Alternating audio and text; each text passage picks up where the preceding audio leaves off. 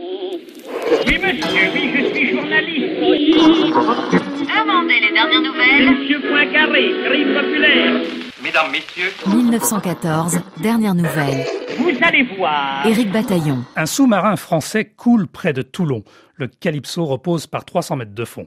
Heureusement, selon le petit parisien, tout l'équipage est sauf. Le matin ajoute que le submersible a été heurté de plein fouet par un contre-torpilleur au cours de manœuvres navales d'entraînement. Tout cela s'est passé sous les yeux du ministre de la Marine ottomane, mais pas sous ceux de son homologue français, car ce 8 juillet 1914, Armand Gauthier n'est pas à Toulon, mais dans les îles anglo-normandes, avec son collègue de l'instruction publique, Victor Augagneur, et le sous-secrétaire d'État aux Beaux-Arts, Albert Dalimier. Ils assistent à Guernesey à des fêtes grandioses en l'honneur de Victor Hugo.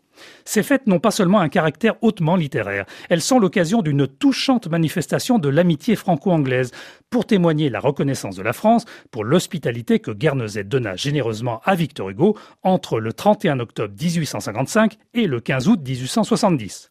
Le déplacement des ministres français n'a d'autre but que de remettre un très beau monument, une commande de l'État sur des crédits votés par le Parlement, réalisée par le sculpteur Jean Boucher. Si les objets à l'effigie de l'immense écrivain sont très à la mode en ce début du XXe siècle, la statuaire participe aussi à ce culte, représentée tantôt en chantre bourgeois, tantôt en humaniste ou en papy barbu. L'écrivain est magnifié par Falguière, Mercier ou Rodin.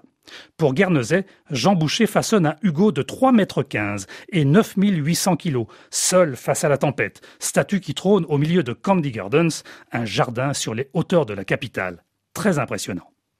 Rappelons que Guernesey est une dépendance de la couronne britannique. Avec les autres îles anglo-normandes, elle est l'un des derniers vestiges du duché médiéval de Normandie, divisé depuis 1204 entre l'Angleterre et la France. Si, pendant cette inauguration, on croise quelques habitants de Guernesey, ces festivités, en partie financées par la couronne d'Angleterre, sont surtout l'affaire de 200 dignitaires français et anglais, parés de plumes et de galons, qui ne regretteront sans doute pas d'être revenus.